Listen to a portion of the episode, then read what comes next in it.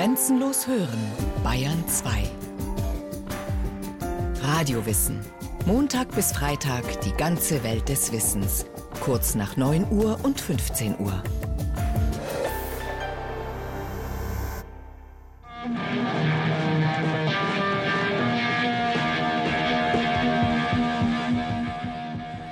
August 1969.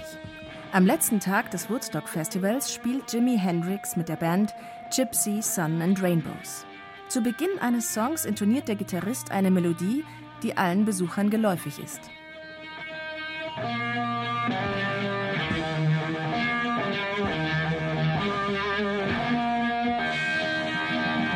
Maschinengewehrsalven, Fliegerangriffe und Geschosseinschläge, Rückkopplungen, die wie Schreie wirken – Hendrix zerfetzt das Star Spangled Banner, sagen die einen. Nein, er hat die Nationalhymne nur erweitert, sagen die anderen. Der Lobgesang auf die USA findet bei Hendrix jedenfalls im Schützengraben statt, was sich sowohl als Protest gegen den Vietnamkrieg verstehen lässt, als auch als Rückbesinnung auf amerikanische Ideale. Die Vereinigten Staaten müssen nach wie vor um ihre Selbstbestimmung kämpfen.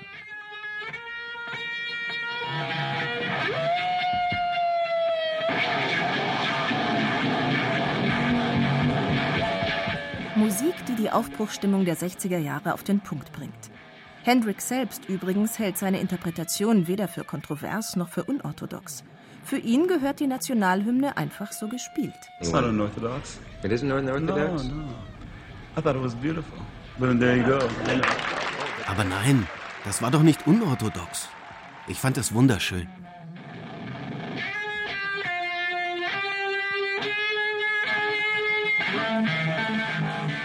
Die Geschichte der Rockmusik wie der E-Gitarre lässt sich in eine Zeit vor und eine Zeit nach Jimi Hendrix einteilen. Vor ihm war Rockmusik ein Zielgruppenprodukt für renitente Teenager. Hendrix katapultiert die Rockmusik in ungeahnte Höhen. Musikalisches Neuland betritt der Science-Fiction-Fan Hendrix auf der Bühne wie auch im Studio. Mit verblüffenden Spieltechniken demonstriert er, was sich aus dem neuen Instrumentarium, aus Verstärkern und Effektgeräten herausholen lässt. Hendrix gilt als einer der größten Gitarristen des 20. Jahrhunderts. Wer aber war dieser geniale Musiker, der in nur vier Jahren ein umfangreiches Övre schuf?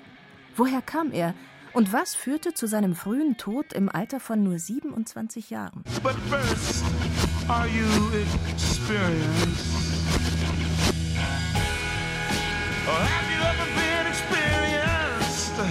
Well, Jimmy wasn't black. He was purple. Erstes Kapitel.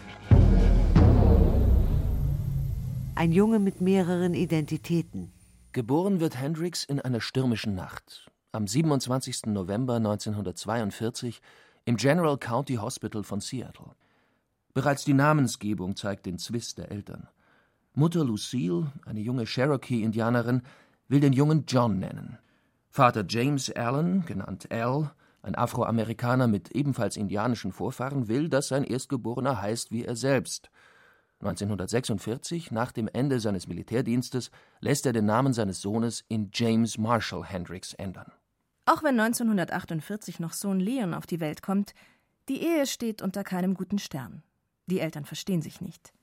Die attraktive Lucille, die in Bars und Clubs des Mainstem arbeitet, im Vergnügungsviertel von Seattle, hat ein Alkoholproblem.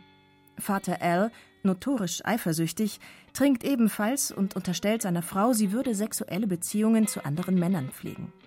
Hendrix reflektiert diese Situation später in Songs wie Castles Made of Sand. Down the street you can hear her scream, you're a disgrace. And she slams the door in his drunken face. And now he stands outside and all the neighbors start to gossip and drool.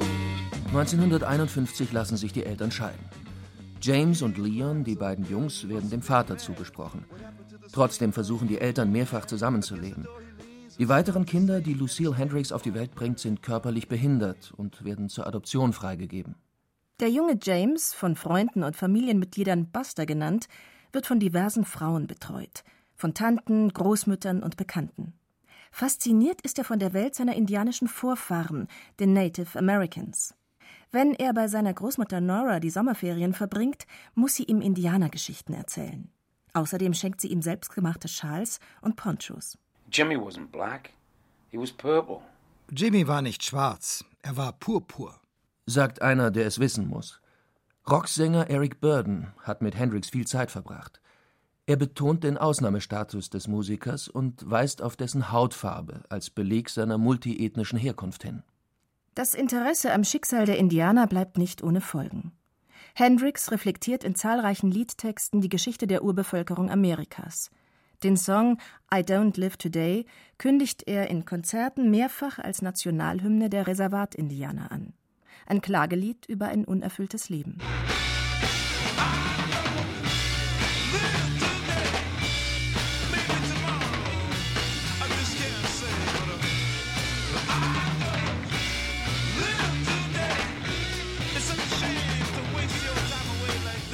Hendrix ist 15 Jahre alt, als seine Mutter im Frühjahr 1958 an einem Milzriss stirbt. Der Vater verbietet den Söhnen an der Trauerfeier teilzunehmen. Der Junge spricht nicht viel über den Verlust seiner Mutter. Als Komponist setzt er der früh Verstorbenen in ergreifenden Balladen ein Denkmal. Angel came down from heaven yesterday. She stayed with me just long enough to rescue Die Mängel und Defizite seiner Kindheit steckt Hendrix erstaunlich gut weg. Vielleicht, weil er sich in neue Interessensgebiete vertiefen und so einer unschönen Gegenwart entfliehen kann. Als er 16 ist, kauft ihm sein Vater eine erste E-Gitarre und sich selbst ein Saxophon. Nach wenigen Monaten lässt Vater Al das Üben bleiben, weil ihm der Sohn musikalisch weit überlegen ist. Seattle, gelegen am Pazifischen Ozean, war für den jungen Musiker in mehrfacher Hinsicht wichtig, weiß Eric Burden, der Jimi Hendrix gut gekannt hat. Environment maketh the man, you know. Jimmy was born and raised in a ghetto, but from the ghetto that he was born and raised in, he could still see Mount Rainier. Die Umgebung prägt den Menschen. Jimmy wurde geboren und wuchs auf in einem Ghetto. Von dort konnte er aber den Mount Rainier sehen, mit schneebedeckter Bergspitze. Er konnte also mit dem Bus in die Berge und Wälder des Staates Washington fahren. Wenn man sich zwischen zwei Welten bewegt, bleibt das nicht ohne Folgen.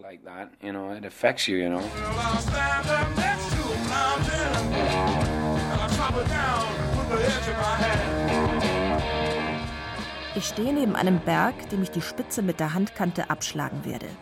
Heißt es in Voodoo Child Slight Return, ein ungewöhnliches Bild, das die Landschaft reflektiert, in der Hendrix aufwächst.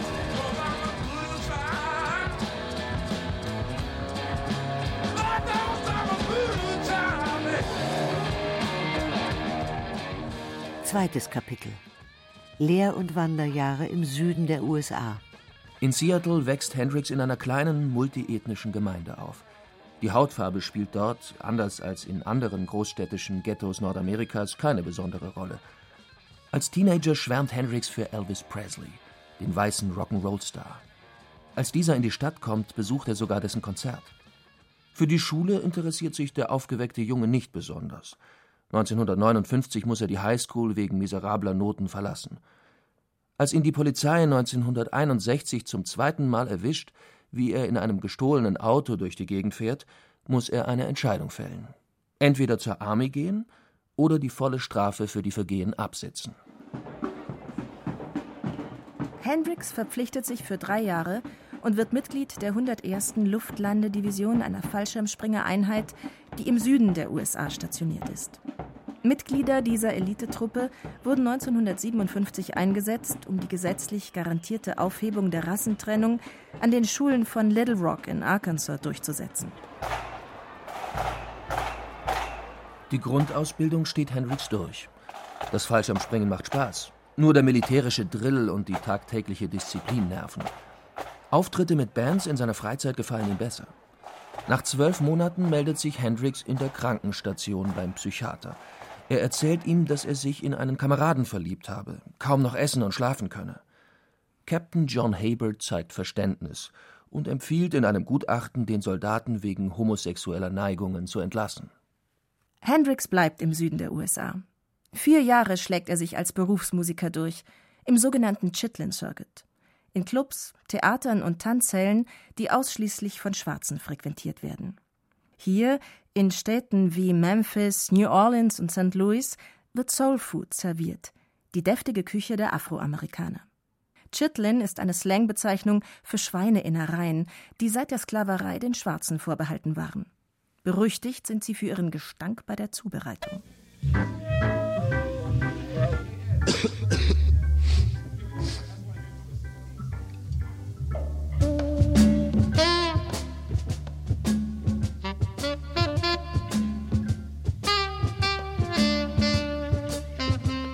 Den Bühnen des Chitlin Circuit sind während und nach der Rassentrennung nahezu alle Entertainment-Größen des schwarzen Amerika zu sehen.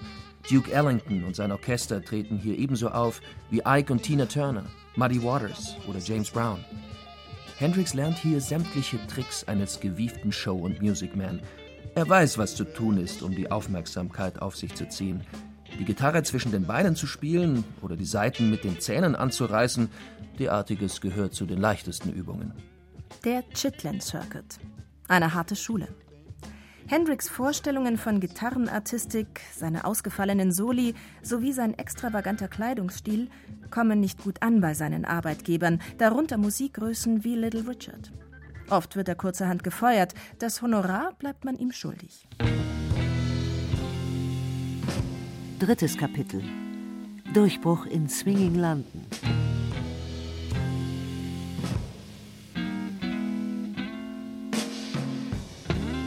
Nach vier langen Jahren am Existenzminimum schreibt Hendrix im Januar 1966 an seinen Vater: Ich habe richtig in Farbe geträumt, dass 1966 das Jahr sein wird, in dem was mit mir passiert. Es klingt komisch, aber so wahr mir Gott helfe. Es ist die Wahrheit. Im April 1966 spielt er mit eigener Band im Cheetah, einem Club im Greenwich Village. Seine Gitarrenkünste sind in den schwarzen Clubs von Harlem nicht sonderlich gefragt. Dort ist Soulmusik angesagt. Im weißen Künstler- und Bohemviertel von Manhattan erlangt der hoch aufgeschossene Gitarrist wegen seines brillanten Spiels jedoch schnell Geheimtippstatus. Eine der Verehrerinnen ist Linda Keith, die Freundin des Rolling Stones-Gitarristen Keith Richards. Sie nimmt mit Hendrix nicht nur LSD, sie empfiehlt den jungen Schwarzen auch ihrem britischen Landsmann Chas Chandler. Der Bassist der Animals will nach einer US-Tournee die Seiten wechseln und sich als Manager und Produzent versuchen. Hendrix steigt im September ins Flugzeug. Angeblich wird während des Flugs die Schreibweise des Vornamens geändert. Aus Jimmy mit zwei M und Y wird Jimmy mit I und nur einem M. Jetzt geht es Schlag auf Schlag. Hendrix wird in London als neue Sensation präsentiert. Zwei Mitmusiker werden gefunden, ein Bassist und ein Schlagzeuger. Der schwarze Gitarrist gibt Konzerte, die seine Konkurrenten, darunter Eric Clapton, auf die Plätze verweisen. Hendrix spielt den Blues spannender als die weißen Adepten aus Großbritannien. Hey Joe, where you going with that gun in your hand? Noch im Dezember 1966 erscheint Hey Joe, die erste Hitsingle der Jimi Hendrix Experience. Der virtuose Jeff Beck, damals Gitarrist der Yardbirds, erkennt, Hendrix tat genau, was ich wollte. Ich konnte nur nicht. Ab Januar 1967 kommt es zu weiteren Aufnahmen.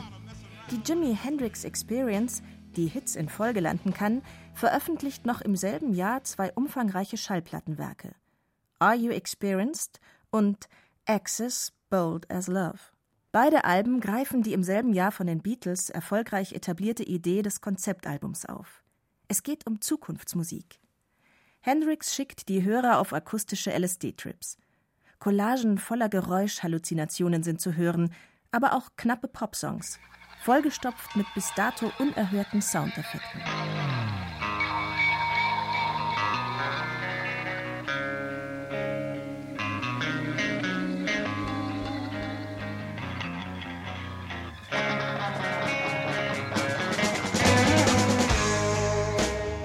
Kennzeichnend für viele von Hendrix' Songs ist, dass sie in der Zukunft spielen.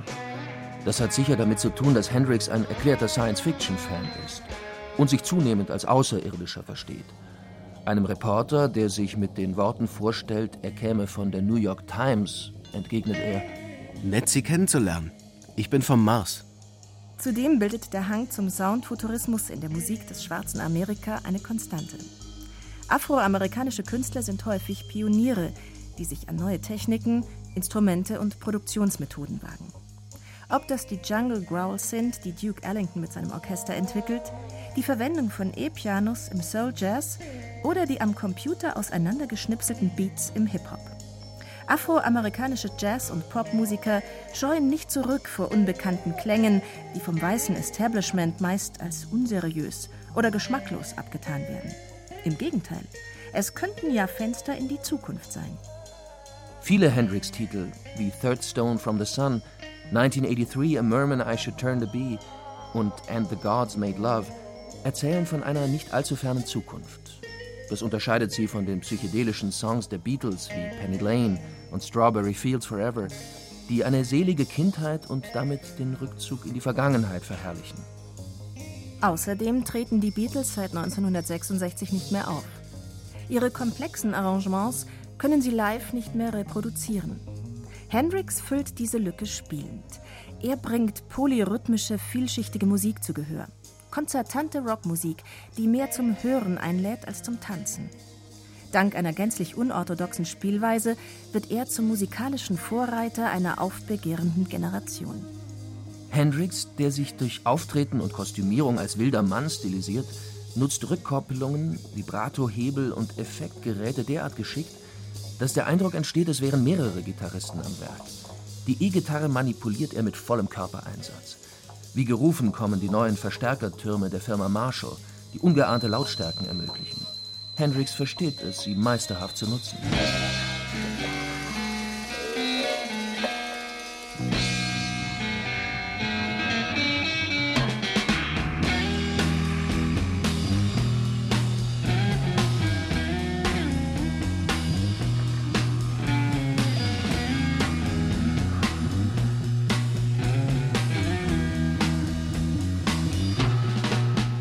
Der Albumtitel Are You Experienced spielt auf Drogenkonsum im Underground an.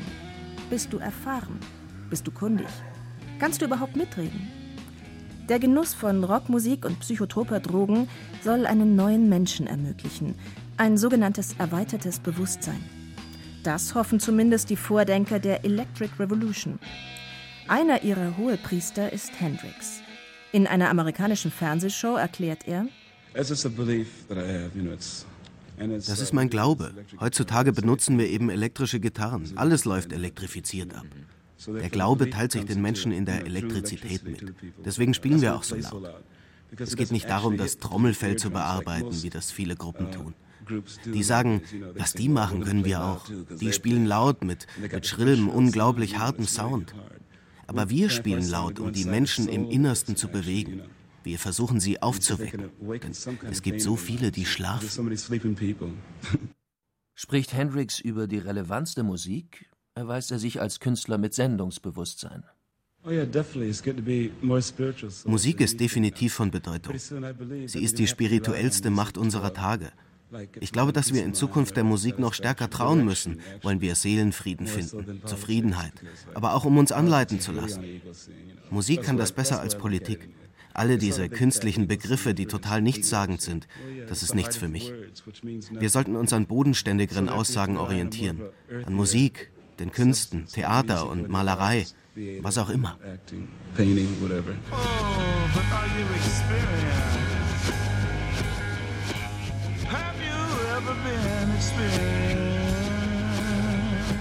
Viertes Kapitel. Irgendwelche Probleme? 1968 wird Hendrix zum Superstar, ohne seine Glaubwürdigkeit als Underground-Figur zu verlieren. Ein klitzekleines Problem dabei, verehrt wird er nahezu ausschließlich von weißen Fans. Blues und Rockmusik gelten nur bei ihnen als authentische Ausdrucksmöglichkeiten. Für die meisten Afroamerikaner ist Hendrix eine Kokosnuss. Außen schwarz und innen weiß. Eric Burden, der damals mit jungen schwarzen Musikern gespielt hat, erinnert sich. They didn't know who Jimi Hendrix was. They have no idea who Jimi Hendrix was or what he was trying to do. Die wussten gar nicht, wer Jimi Hendrix war oder um was es ihm ging. Seit den Blues-Pionieren der 20er, 30er und 40er Jahre müssen Sie wissen, ist Blues keine schwarze Musik mehr. Es ist die Musik weißer Jungs. Das wurde mir erst klar, als ich bei War mit gleichaltrigen Schwarzen spielte. Deren Eltern haben noch Elmore James und Jimmy Witherspoon gehört, aber das waren Trinker, die sich geschlagen und gestritten haben. Die jungen Musiker hatten keine Lust mehr auf Musik, die ihrer Meinung nach rassistische Klischees bestätigte. Der Blues war für sie das Hintergrundgeräusch des Psychoterrors gewesen, den sie als Kinder erleben mussten. Für sie hat Blues eine vollkommen andere Bedeutung. Für uns Weiße ist Blues sinnliche, erotische, ja politische Musik. Die schwarzen Amerikaner sahen das vollkommen anders. Das ist zumindest der Eindruck, den ich gewonnen habe. political, soulful music. They don't see it that way at all. That's the impression that I got.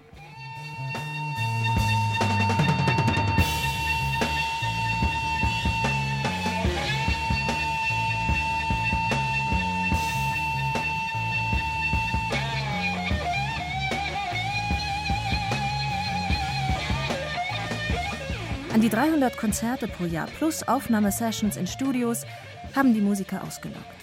Hendricks unermüdliche Arbeitswut, sein steigender Drogen- und Groupie-Konsum bringen ihn immer näher an den Rand der totalen Erschöpfung.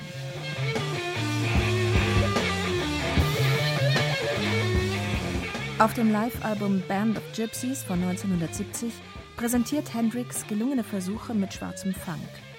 Zudem sind Sessions mit dem Trompeter Miles Davis, einer Ikone des modernen Jazz, und dem Schlagzeuger Tony Williams geplant. Hendrix will weg vom wilden Mann-Image, raus aus der Rockmusik. In Konzerten verweigert er sich dem Showman-Gehabe, stattdessen ergeht er sich nun in langen, ruhigen Improvisationen. Gegen Ende seines Lebens häufen sich die Schwierigkeiten. Hendrix hat diverse Vaterschaftsklagen am Hals. Seine Plattenfirma fordert ein neues Studioalbum. Das Electric Lady Studio in Manhattan, das er zum Versuchslabor auserkoren hat, wird und wird nicht fertig. Sein Manager zwingt ihn mit Waffengewalt zu Konzerten. Fünftes Kapitel. Tod unter mysteriösen Umständen.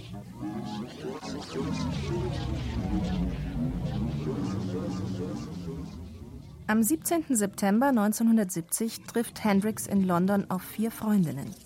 Frauen, denen er irgendwann die Heirat versprochen hat. Monika Dannemann, eine ehemalige Eiskunstläuferin, kann sich bei einer Party gegen die Rivalinnen behaupten. Hendrix kommt mit in ihre Wohnung, kann aber nicht einschlafen. Hendrix nimmt Vesparax, neun Stück. Vermutlich, weil er glaubt, dass europäische Medikamente schwächer sind als amerikanische Produkte, was nicht der Fall ist. Zusammen mit dem Alkohol, den er konsumiert hat, entfalten die Pillen eine furchtbare Wirkung. Hendrix erbricht sich im Schlaf, doch seine Körperfunktionen sind stark eingeschränkt. Ohne aufzuwachen, erstickt er. Als seine Freundin am Vormittag des 18. September 1970 erwacht, ist es bereits zu spät. Jimi Hendrix, 27 Jahre alt, der Gitarrist vom Mars, ist tot.